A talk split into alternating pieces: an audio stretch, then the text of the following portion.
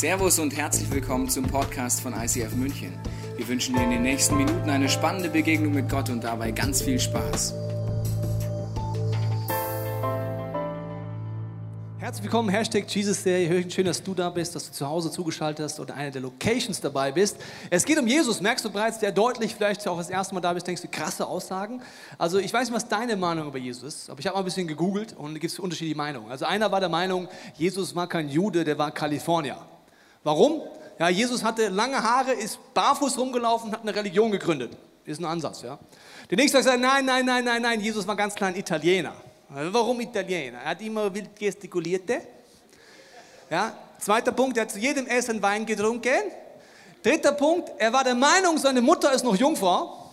Und der letzte Punkt ist, ja, der letzte Punkt ist auch legendär, mit 30 hat er noch zu Hause gelebt. Na gut, das war ein Ansatz, nicht mein Ansatz, liebe Italiener, I love you. Also das war nur ein Ansatz, den ich gefunden habe.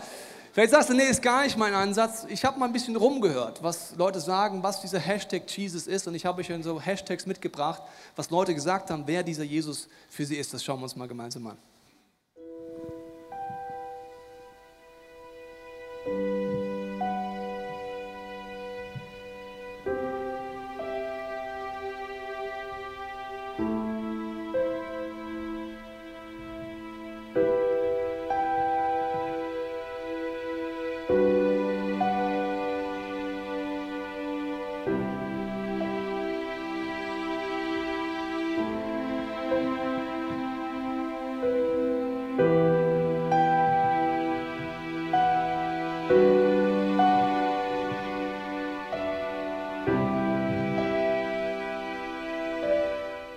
Ich weiß nicht, was du antworten würdest, wenn ich frage, wer Jesus für dich ist. Wir wollen uns für die nächsten Wochen das genauer anschauen und wir fangen heute weiter ein, einzusteigen in eine Szene, die Jesus erlebt, indem er, das ist übrigens 180 da drüben, da kann man die Tür vielleicht hinten zumachen, das wäre total toll. Gut, Dankeschön. Ja, Jugend muss laut sein, das kann auch mal alles richtig. So, also, es war eine Szene, um die es geht jetzt heute hier, wo Jesus auf einem Fest auftritt und eine sehr gewagte Aussage macht. Letzte Woche sind wir schon eingestiegen, ich nehme dich nochmal mit rein. Es war das Laubhüttenfest und ich nehme mich in eine Situation rein, der Priester, den ich mal kurz spielen möchte, hatte ein goldenes Gefäß und ist losgelaufen bei diesem Fest und man sagt, es ist das Fest im Judentum. Man sagt auch, wenn das Fest nicht erlebt hast, weißt du nicht, was Party ist, was Freude ist. Und es war eine Prozession, die ging runter an den Teich Siloa. Vielleicht könnt ihr mal beide mitkommen, könnt, ihr noch mitkommen? Ja, komm, ihr seht, ja super. Also ihr müsst ein bisschen Freude ausstrahlen, ein bisschen sympathisch sympathisch. Ja? Also da war Stimmung im Haus. Ich weiß nicht, welches Bild du hast vom Judentum oder von Kultur. Es war jetzt nicht so eine, sage ich mal, katholische Prozession mit schlechten Gesichtern oder so. Also es war einfach Party in der Haus. Okay. Er ist dann mit diesem, äh, macht ihr sehr gut, sehr, sehr, sehr gut, sehr gut. Er ist dann mit diesem goldenen Krug zum Teich Siloa, das ist die einzige Quelle in Jerusalem gewesen und man wusste, dass das wie ein Symbol ist für den Heilsquelle, für den Heilsbrunnen. Hat dort Wasser geschöpft. Wow. Die Leute fanden es wieder, ihr macht das sehr gut, sehr gut.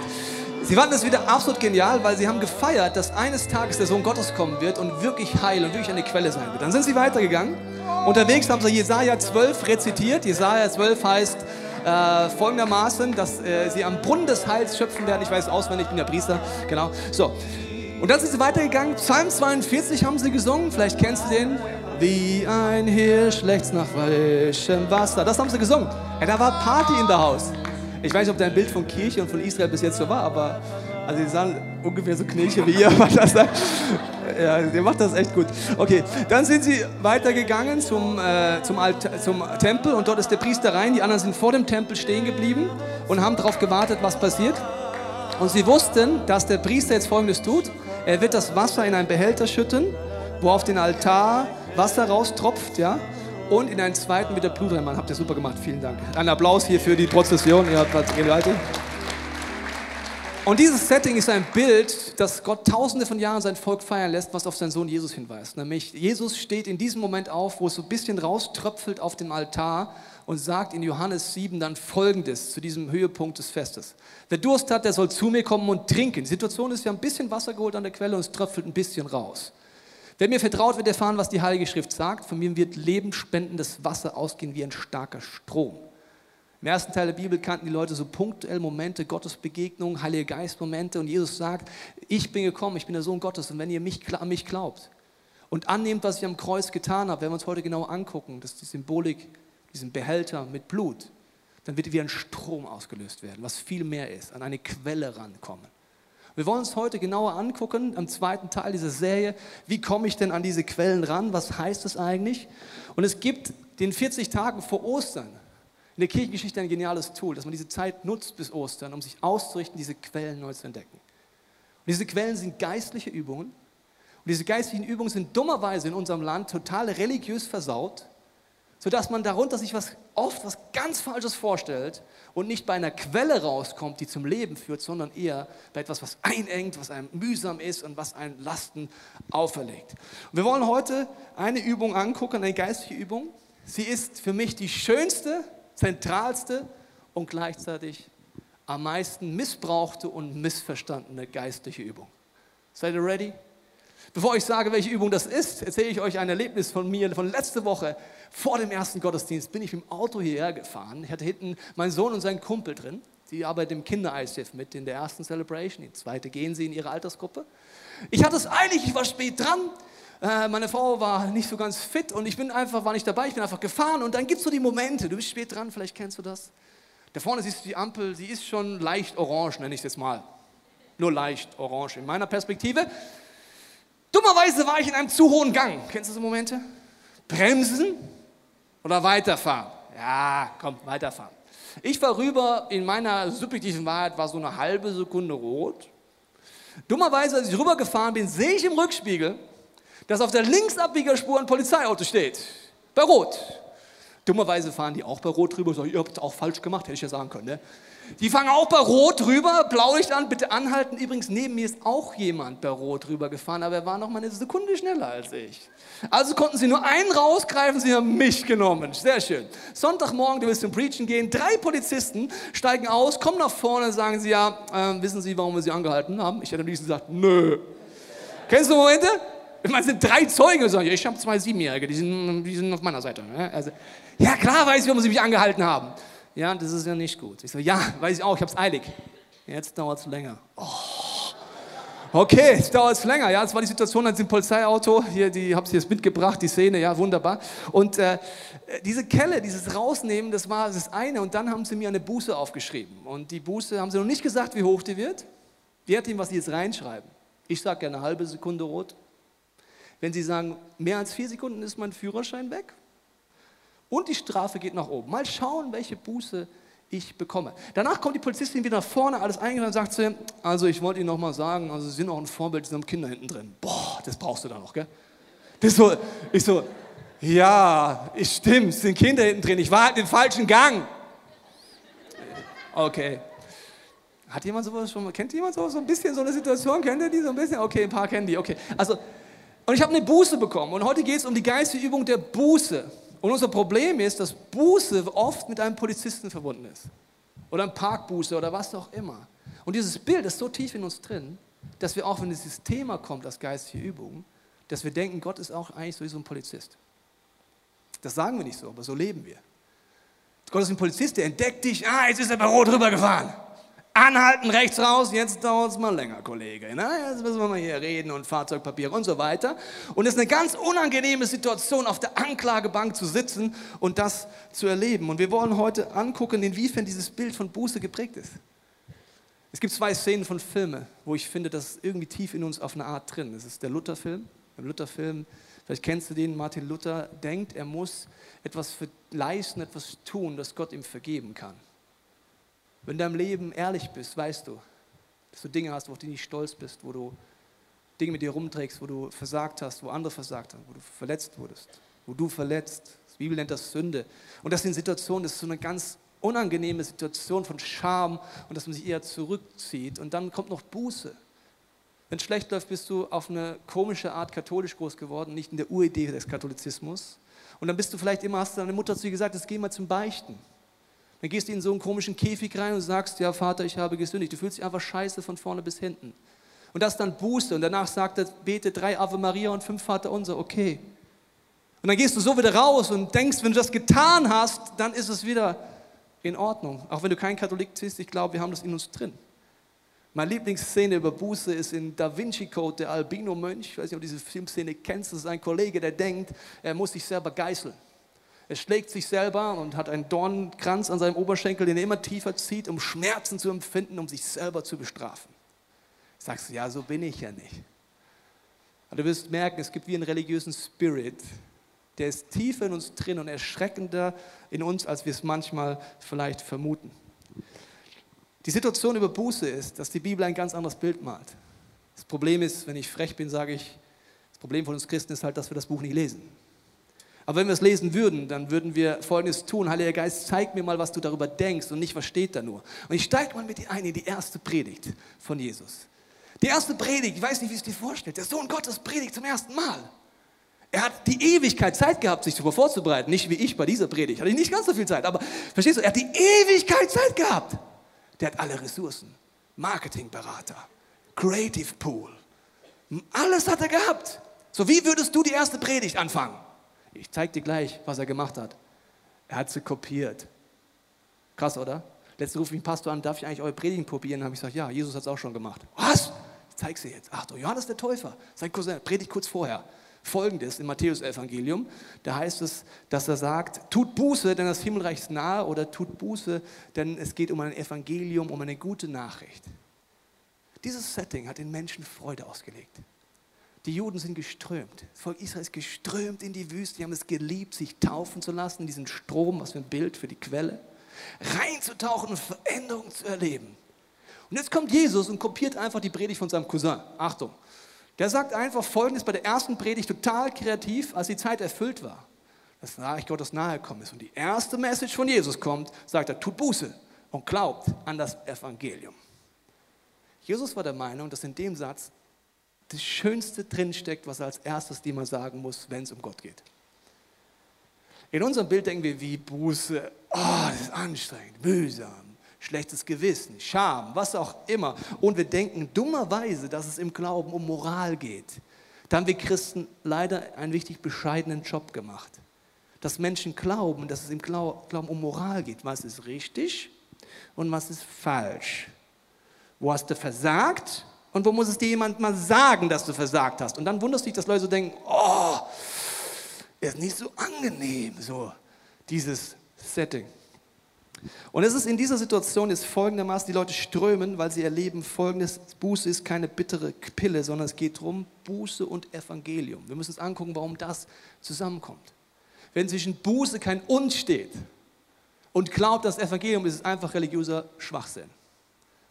Wenn es nur das Evangelium gibt, geht aber ohne Buße nicht. Das wirst du gleich merken, wenn ich es versuche dir zu erklären an einer Geschichte, die die Hobby-Theologen im Raum hier gut kennen. Auch wenn du länger schon Christ bist, denkst du, oh, alter Hut. Dann möchte ich Folgendes sagen. Ich glaube, in der Bibel gibt es keinen alten Hut. Die Bibel ist vom Heiligen Geist inspiriert. Und wenn du rangehst an eine Geschichte, sagst, Heiliger Geist, zeig mir wieder, was du mir zu sagen hast, wirst du sie zwei Milliarden Mal lesen können. Und Gott zeigt dir was Neues. Ich gehe in diese Szene rein und zeige dir, was letzte mir aufgefallen ist. Und ich habe die Geschichte wirklich schon, ich weiß nicht wie oft gelesen. Es geht um ein Beispiel, das Jesus erzählt, um uns zu erklären, wie der Vater, wie Gott ist. Und uns Buße erklären möchte. Die Situation ist die. Ein junger Mann hat in seiner Beziehung zu seinem Vater Schwierigkeiten, er hat Missverständnisse mit ihm, interpretiert Dinge falsch, läuft von zu Hause weg. Der junge Mann lebt dann in einem Land, wo er keinen Durchblick hat. Er kann viele Dinge tun, er kann alles tun. Ich nenne das Land mal Deutschland. Da kann man alles tun. Man kann auch fast alles konsumieren, äh, illegal erst recht. Also man kann alles machen. Aber er hat keine Orientierung in seinem Herzen. Er weiß nicht, was tut mir gut und was tut mir nicht gut. Übrigens, so ist unser Leben aufgebaut. Finanzen, Sexualität, Beziehungen, alles. Alkohol, Konsumgüter, alles erstmal neutral. Aber wenn ich nicht weiß, was mir gut tut, kann das Gleiche mich zerstören. Das kennst du in deinem Leben und wenn du dich umschaust. Und erst in die Situation, dass er die falschen Entscheidungen trifft und innerlich immer mehr verletzt wird und falsche Dinge mit sich rumträgt und Sünde in seinem Leben hat. Und er ist vollkommen am Ende. Und jetzt wirst du merken, dass er sehr, sehr lange wartet mit der Idee, ich könnte mal meinen Vater fragen. Was sagt das über ihn aus? Er denkt, wenn ich zum Vater gehe, was macht er? Was hast du gemacht? Du bist nicht mehr mein Sohn. Irgendwie so denkt das. Jetzt sagst du, nein, das glaube ich nicht, aber du wirst gleich schauen können, ob wir uns manchmal so verhalten in unserem Glauben. Situation ist folgende, er denkt darüber nach, zurückzukehren. Ich will zu meinem Vater nach Hause gehen, also nach Hause, was für ein Bild, aber wir haben oft ein komisches Bild von zu Hause und er hat ehrlich gesagt auch ein komisches Bild von zu Hause. Ich werde sagen, Vater, ich habe gesündigt gegen Himmel und auch gegen dich. Machen wir es nochmal weg, bitte. Diese Aussage stimmt. Er hat gesündigt, das heißt, er hat das Ziel verfehlt, hat Dinge in seinem Leben, auf die er nicht stolz ist, wo er Scham hat in seinem Leben, wo Spuren des Lebens sind. Und es stimmt, er hat gesündigt gegen seinen Vater und gegen den Himmel, gegen Gott. Das stimmt, das ist ein Fakt. Und jetzt kommt der religiöse Spirit in Reinstform. Achtung, hier heißt es, und ich bin es nicht mehr wert, dein Sohn zu heißen. Wir glauben tief drin, dass unser Versagen etwas mit unserem Wert zu tun hat. Das ist genauso, wenn ich jetzt hier einen Geldschein hätte und am Geldschein merkt man das am schnellsten. Dieser Geldschein ist gewaltige 20 Euro wert. Ich weiß nicht, wie viel Gegenwert das noch hat irgendwann, aber es sind 20 Euro. So.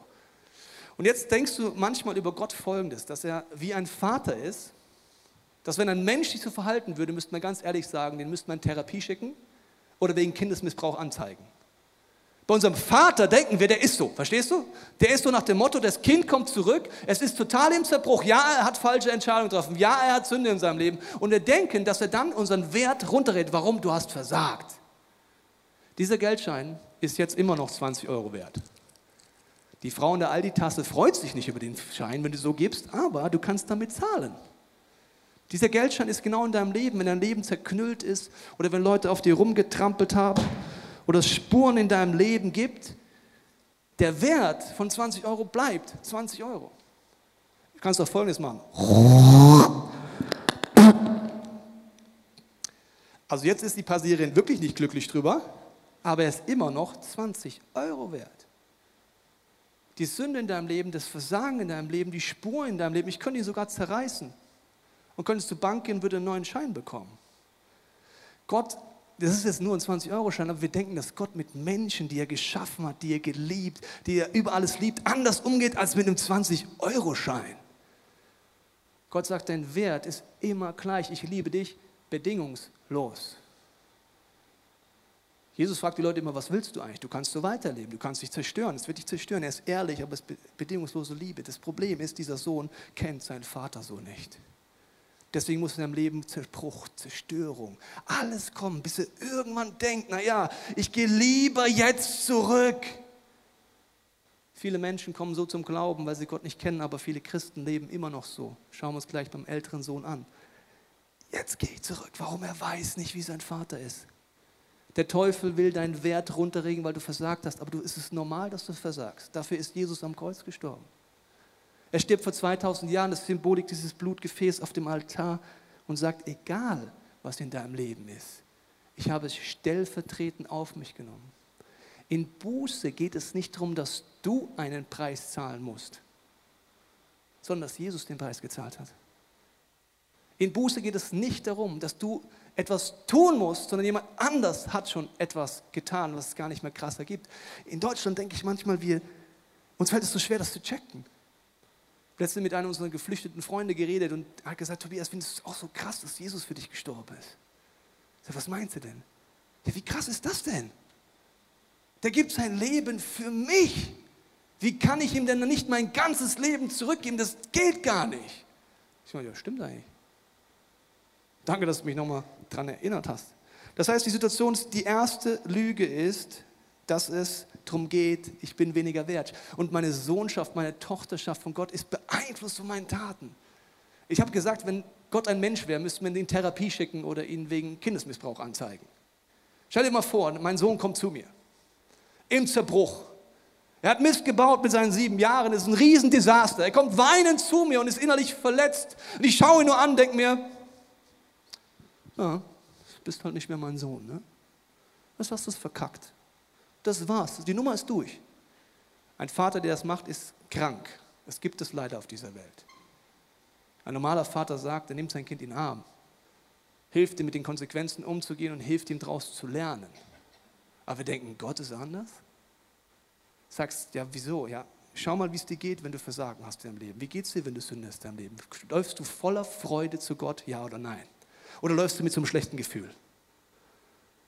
Wenn dieser Junge verstanden hätte, wie sein Vater ist, hätte er in der ersten Sekunde zurückrennen müssen sagen, Vater, hier bin ich, schau, ich, ich hab's echt versaut und schau mal, so sieht's aus. Aber nein, er bleibt dort in der Sünde hocken, weil er denkt mit diesem Gefühl, oh nein, das wird jetzt voller Scham und es geht weiter. Die zweite religiöse Lüge neben Wert ist, bitte stell mich als dein Tagelöhner ein. So kehrt er zu seinem Vater nach Hause zurück, lass es mich verdienen. Ich werde ein guter Christ sein. Klar, mein Wert ist nicht mehr so, weil ich kann es mir in Klammern selber nicht vergeben. Ein junger Mann in einer Predigt an der Reeperbahn, wo ich gepredigt habe, kommt danach zu mir und sagt, ja, weißt du, Pastor, krasse Predigt so, Jesus, aber ich kann mir nicht vorstellen, dass Gott es mir vergibt, weil ich kann es mir selber nicht vergeben. Ich war jahrelang Zuhälter hier auf der Reeperbahn, ich habe Frauen zerstört, ich habe unfassbar schreckliche Dinge getan. Ich kann mir nicht vorstellen, dass Gott mir das vergibt, weil ich kann es mir nicht vergeben.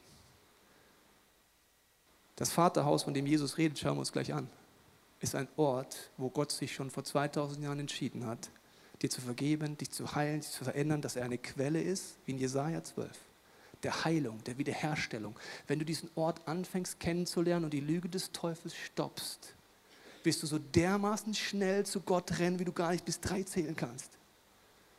Stell dir vor, dein Freund erzählt dir von seinem Vater und sagt, der ist echt genial, der ist total weise, der liebt mich bedingungslos, der ist immer klar in seinen Aussagen, der hilft mir aus jeder Patsche raus und der ist bereit, mit mir Wege zu gehen und ich weiß, mit dem bin ich immer geliebt, auch wenn er mir deutlich die Meinung sagt. Und dieser Freund steckt in der Klemme. Was würdest du zu ihm sagen? Warum gehst du nicht zu deinem Vater? Der Heilige Geist in dir, wenn du ein gläubiger Mensch bist, will dir das die ganze Zeit sagen. Warum gehst du nicht zum Vater? Warum gehst du nicht Gott? Die teuflische Lüge sagt dir, so kann ich doch nicht kommen. Verdienen. Das Missverständnis nochmal ist, dass Buße etwas mit Verdienen zu tun hat und eine Strafe, die ich abzahlen muss, ableisten muss, spenden muss, mitarbeiten muss, das Vertrauen wieder verdienen muss. Erst recht, wenn wir mehrmals versagen, denken wir, oh nein, es wird immer schwieriger. Das Vaterhaus ist immer offen, weil Gott auf dich wartet. In den Kolosserbrief heißt es folgendermaßen zu dieser Prinzip. Er hat euch mit Christus lebendig gemacht und alle Schuld vergeben. Gott hat den Schuldschein, den uns mit seinen Forderungen so schwer belastete, eingelöst und auf ewig vernichtet, indem er ihn ans Kreuz nagelte. Buße geht es darum, nicht, dass du eine bittere Pille schluckst, nicht, dass du dich schlecht fühlst, nicht, dass du derjenige bist, der sie etwas verdienen muss, sondern Jesus hat das für dich getan. Das hört sich jetzt so simpel an, ist aber der matchentscheidende Unterschied, ob dein Glaube aufblüht oder eben nicht. Verdienen ist so stark in uns drin. Und jetzt sagt Jesus, ich bin der Weg, die Wahrheit und das Leben. Und wohin möchte er dich bringen? Auf dem Weg. Über Wahrheit und über das Leben. Er möchte dich zum Vater bringen. Es gibt viele Religionen, die bringen dich alle in irgendwelche Erlebnisse rein. Aber es gibt nur einen Jesus, der dich zu diesem Gott führt. Es gibt nur einen Jesus, der dir helfen kann, dorthin zu kommen. Wenn du nicht kennst, kannst du dich nachher entscheiden, ihm die Chance zu geben, dir diesen Weg innerlich zu zeigen. Wir schauen jetzt an, was der Vater macht. Wir schauen uns, wie er reagiert. Er war noch weit entfernt, der Sohn, als sein Vater ihn kommen sah. Voller Liebe und Mitleid lief er seinem Sohn entgegen. Welcher einigermaßen normale Vater wird, wenn sein Sohn oder Tochter im Zerbruch ist, ihn nicht entgegenlaufen und Arm nehmen. Wenn du es nicht kannst, dann musst du mit Gott einen Weg gehen, weil dann liegt es an dir, dass du selber Verletzungen hattest in dir. Aber ein Ansatz normaler Vater der nicht komischen Ehrenkodex oder was ich was hat, sagt, mein Sohn kommt nach Hause. Ich habe gelitten, ich habe gebetet, er kommt nach Hause und macht genau das. Er schloss in die Arme und küsste ihn. Sein Sohn sagte zu ihm, obwohl er Liebe erlebt, jetzt wird es krass, Vater, ich habe gesündigt gegen den Himmel und auch gegen dich und ich bin es nicht mehr wert, dein Sohn zu heißen. Das Krasse ist, obwohl er Liebe erlebt, hält er an der Lüge fest.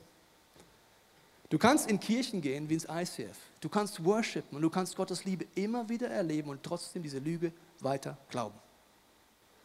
Interessant ist, dass der Vater dann nicht sagt, ja, dann müssen wir uns jetzt mal hinsetzen, eine kleine Bible Study machen. Ich sage dir nochmal, ich liebe dich. Du bist noch mein Sohn. Er ist oft nicht der Meinung, das hat nichts mit Hören zu tun, sondern mit Erleben. Weil er tut gleich Folgendes, was er auch hätte sagen können, nämlich, aber sein Vater sagt zu den Dienern, schnell, bringt die besten Kleider im Haus und zieht sie ihm an, holt einen Ring für seinen Finger. Was heißt das? Du bist mein Sohn. Die besten Kleider kriegt der Sohn, den Siegelring für Autorität kriegt nur der Sohn. Zieht ihm diesen Ring an seinen Finger und Sandalen für seine Füße und schlachtet das Kalb, das wir im Stall gemästet haben, denn mein Sohn war tot. Das ist Sünde. Sünde zerstört uns, tötet uns und ist ins Leben zurückgekehrt. Er war verloren, aber nun ist er wieder gefunden und ein Freudenfest begann. Jesus redet darüber, dass Buße ein Ort ist, wo ich zurück ins Vaterhaus komme, wo ich umdenke, egal wo. Und so schnell wie möglich durch Gebet, durch eine innerliche Entscheidung zurück an den Ort gehe, wo Veränderung, Liebe, Annahme, aber auch Klarheit und Kraft ist in das Vaterhaus von dem Gott im Himmel. Ich glaube, dass das etwas ist, was tiefer in uns drin ist, als wir denken. Buße heißt umdenken. Die erste Buße, die die meisten heute machen können, ist innerlich oder äußerlich auf die Knie sagen, Jesus, hilf mir ab heute anders über den Vater zu denken. Das ist die zentralste und wichtigste Buße, die es ever gibt. Das heißt, Heiliger Geist, hilf mir, Gott anders zu sehen. Weil mein Leben ist anders. Ich schäme mich, ich laufe weg, ich bin nicht ehrlich. Ich gehe immer tiefer rein ins Versagen und in das, was ich drin bin, anstatt zu dir zu kehren. Warum? Ich denke, du bist so. Stell dir vor, ein Vater wäre so. Wenn mein Sohn im Schmerz vor mir weglaufen würde, würde ich denken, was habe ich falsch gemacht? Warum rennt mein Sohn vor mir weg? Stell dir vor, mein Sohn verbrennt sich an einer Platte und schämt sich, weil er weiß, er darf sie nicht anfassen und würde nicht zu mir kommen. Würde in sein Zimmer gehen, dort weinen und wimmern. Dann würde ich denken, was für ein Vater bin ich denn, dass mein Sohn den Schmerz alleine aus und Gott ist in seinem Vater aus und denkt sich das über uns. Warum macht ihr das? Und Jesus tut alles. Sagt, wer mich sieht, sieht den Vater, erzählt die Geschichte. Und heute ist vielleicht das zentralste Buß für dich, sagen, Heiliger Geist, hilf mir, umzudenken damit ich anders reagiere in diesen Situationen. Und für mich ist das Bild folgendermaßen, das ist wie dieser Tisch hier, wo das Abendmahl aufgebaut wird. Ich glaube, dass das Vaterhaus in meinem Kopf ist immer wie so ein Tisch, wo alle Kinder kommen können zu jedem Zeitpunkt. Und das Abendmahl ist ein Symbol für mich, dass Jesus im Sturz stirbt. Und diese Situation erinnert mich, dass ich im Alltag Buße leben kann, umdenken kann. Vielleicht ist es bei dir so, dass du sagst, naja, also bei mir in der Arbeit gibt es einfach die Situation, dass ich auch das Limit kommt. Der Mitarbeiter X oder die dumme Kuh aus der Personalabteilung. Ich weiß nicht, wer es bei dir ist. Ja? Also irgendjemand, wo du sagst, die Person, die macht mich verrückt. Ja, die lästert immer und wenn der Chef kommt, ist sie zuckersüß. Das macht mich komplett verrückt. Und am Herzen ist keine Liebe, keine Geduld, sondern Gedanken, die dich zerstören und du fängst an, andere zu zerstören. Diese Quelle im Alltag heißt sagen, Heiliger Geist, hilf mir schnell umzudenken, sagen, Jesus, ich brauche dich, ich gehe innerlich wieder an diesen Tisch und sage, ich brauche Vergebung und ich will auch wieder neu vergeben. Ich sage manchmal in Predigten zu Ehen, sage ich, die Ehe ist eine super Erfindung. Geniale Idee Gottes. Es gibt nur zwei Probleme. Problem Nummer eins, Ehemann. Problem Nummer zwei, die Ehefrau. Sonst gibt es keine Probleme in der Ehe, einfach nur euch beide. Dann schaue ich mal die Paare so an, was? Wir lieben uns doch, ja, genau. Zwei unperfekte Menschen, die immer wieder versagen werden und die immer wieder sich verhalten werden auf eine Art und Weise, wo sie sich selber gar nicht mehr mögen, werden sich gegenseitig zerstören, zerfetzen und sich eines Tages scheiden lassen. Es sei denn, sie wissen, wie Buße funktioniert. Es sei denn, sie wissen, wie man an diesen Tisch kommt, wie man zu Jesus kann. Jesus, du bist für mich gestorben, ich bitte dich um Vergebung, aber ich bitte dich auch gleichzeitig, dass du mir zeigst, warum handle ich so? Wie kann ich umdenken? Wie kann ich ein neuer Mensch werden? Das sind Momente, wo du vielleicht nach Hause kommst, alles natürlich mit real existierenden Personen frei erfunden. Kommst nach Hause, denkst dir, super krasser Arbeitstag, heute eine Date Night mit meiner Frau, super cool. Du kommst rein, stellst die Schuhe nicht so auf, wie sie sein sollten, deine Frau pumpt dich an. Ja, kannst du nicht mal die Schuhe aufräumen? Und deinem Herzen geht's los. Wie Schuhe aufräumen? Ich habe nur vier Paar Schuhe, du hast 100 Paar Schuhe. Deinem Herzen geht's los. Frei erfunden. So, dann geht's weiter, ja? Die Frau denkt sich vielleicht, ja, jetzt kommt er raus, ist jetzt schon wieder genervt, der hat doch keine Ahnung, mein Alltag war anstrengend und überhaupt, wo er jetzt wieder so als Opfer rumsteht, der hat seinen Sohn hingekotzt vor zwei Stunden. Innerlich, vielleicht äußerlich, je nach Typ, geht es auf einmal los da drin. Beide haben sich auf die Date Night gefreut, aber anstattdessen geht es da drin, boah! Dann geht der Mann runter in den Keller, holt den Wein. Wenn er runtergeht, denkt er sich, warum hole ich eigentlich immer den Wein? Sie säuft eh mehr als ich. Oder keine Ahnung, er ist frei erfunden. Also aber die Gedanken und die Gefühle gehen los. Wenn du nicht weißt, wie du im Alltag ganz, ganz schnell durch Jesus wieder ins Vaterhaus kommst und umdenken kannst, gibt es Zerstörung. Das sind Momente, wo wir gemeinsam folgendes Bild, mir hilft, ich habe mal zwei Jungs gebeten, dass sie mir kurz helfen mit der Illustration. Wenn wir uns bewusst ist, dass wir an diesem Vaterhaus von verschiedenen Seiten kommen, so wie wir jetzt von verschiedenen Seiten kommen, ist das das Bild, warum es mir schnell und leicht fällt, Leuten zu vergeben. Weil ich weiß, ich brauche dringend die Vergebung von Gott. Dringend. Ich, brauch, ich habe oft keine Geduld, ich kenne diese Momente im Alltag. Ich brauche dieses Kreuz für mich und ich brauche die Momente, wo Gott mir hilft, anders zu denken über die Situation. Weil im Endeffekt wünschen sich beide Partner, beide Freunde, wünschen sich Versöhnung. Das Problem ist nur, was wir machen ist, weil wir nicht wissen, wie das geht, oft vielleicht. Sagen wir zwar, ich will Vergebung, aber gleichzeitig streite ich mich mit den anderen und sage, ey, was wollten ihr? Also mit dir versöhne ich mich ganz bestimmt nicht. Was bist du für ein Pfosten? So, und dann gehen wir wieder euch, ich, ich, ich, also ich brauche echt Vergebung. Aber dir vergebe ich natürlich nicht. Also, du hast mich dumm angemacht oder dem Partner, ja. Also, du hast mich als erstes angemacht. Nein, du hast dann was gesagt. Ja, aber ich, ich, ich. Ich hatte den ersten Moment mal vor einigen Wochen. Da hatte ich ein Konfliktgespräch mit zwei Paaren, die sich total zerstritten haben. Und dann haben wir das Abendmahl in die Mitte genommen, haben es drumherum gesetzt. Und auf einmal sagt eine Frau, ich habe gemerkt, dass ich in diesem Konflikt Dinge falsch gemacht habe. Das ist übrigens immer so. Und ich habe gemerkt, ich muss jetzt wie zu Jesus gehen und ich möchte Jesus an ihm Vergebung bitten. Und dann sagt sie den Satz, der Mensch entscheidend ist.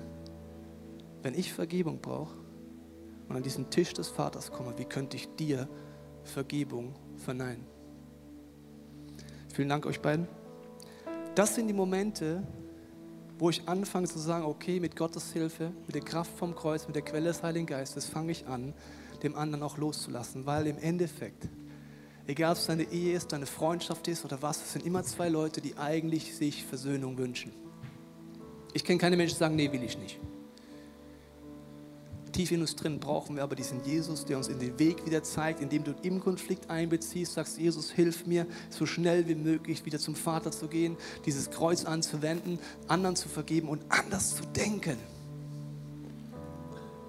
Ich weiß nicht, was es bei dir heute ist, aber ich habe gesagt, ich möchte heute gleich beten. Und ich glaube, das ist für die meisten heute ein wichtiges Gebet. Jesus, ich kehre heute um in meinem Denken über dich, Vater. Ich möchte nicht mehr diese Lügen in meinem Leben haben, dass ich meinen Wert daran festmache, ob ich etwas hinkriege oder nicht hinkriege. Übrigens gibt es auch Leute hier, wenn du dir mal zuhörst, in deinem Alltag, wenn du mit dir selber redest, in deinen Gedanken oder laut, Überleg mal, wie du mit dir redest. Ich habe den Eindruck, dass heute Leute hier sind, dass du merkst, du redest mit dir nicht freundlich. Du klagst dich eher selber an. Das heißt, du fängst an, die Stimme vom Teufel in deinem Leben sogar selber auszusprechen. Und ich möchte es gleich beten, wenn du diesen Wunsch auch hast, kannst du mit mir beten, dass dieser Umkehrmoment ist. Ich werde auch beten für Menschen, die sagen, ich kenne diesen Gott so gar nicht, dass du Jesus begegnen kannst. Wenn du magst, kannst du deinem Herzen mit mir mitbeten. Vater, ich danke dir für diesen Sonntag. Ich danke dir dafür, dass du da bist mit deinem Heiligen Geist. Und Jesus, ich bete jetzt für mein Leben und jeder, der es möchte. Du weißt, wie oft ich Lügen glaube, dann doch in meinem Alltag über dich, dein Wesen. Du weißt, wie lange ich manchmal warte, um wieder zu dir zu kommen. Du siehst die Menschen heute, die sich schlecht fühlen, wenn sie zu dir kommen oder denken, ich muss danach irgendwelche Vater unser beten und mir etwas verdienen. Ich danke dir, Jesus, dass du den Preis bezahlt hast. Dass Buße heißt, dass du derjenige bist, der es trägt und nicht wir. Dass Buße uns die Möglichkeit aufmacht, dir zu begegnen, in deinem Vaterhaus zu sein. Und Jesus, du siehst die Menschen, die schon lange mit dir unterwegs sind, so wie der ältere Sohn. Vielleicht bist du schon seit Kindheit in Kirchen. So wie der ältere Sohn nie weg war aus dem Vaterhaus und trotzdem glaubt er die gleichen Lüge wie sein Bruder. Er regt sich deswegen auf, weil er denkt, er ist nicht gesehen, er hat keinen Wert und er muss knechten. Ich durchbreche diesen religiösen Spirit in deinem Leben, ich binde ihn über dein Leben und ich bete, Heiliger Geist, dass du in den nächsten Minuten zu uns redest. Ich danke dir auch, dass du an Menschenherzen klopfst, Jesus, und ihnen zeigst, dass du der Weg bist, die Wahrheit und das Leben und dass du zum Vater führst. Ich danke dir für diese nächsten Minuten der gesungenen Gebete, dass du, Heiliger Geist, jeden jetzt individuell an die Hand nimmst. Amen. Wir hoffen, dass dir diese Predigt weitergeholfen hat. Wenn du Fragen hast, kannst du gerne an info at icf-moenchen.de mailen und weitere Informationen findest du auf unserer Homepage unter www.icf-moenchen.de.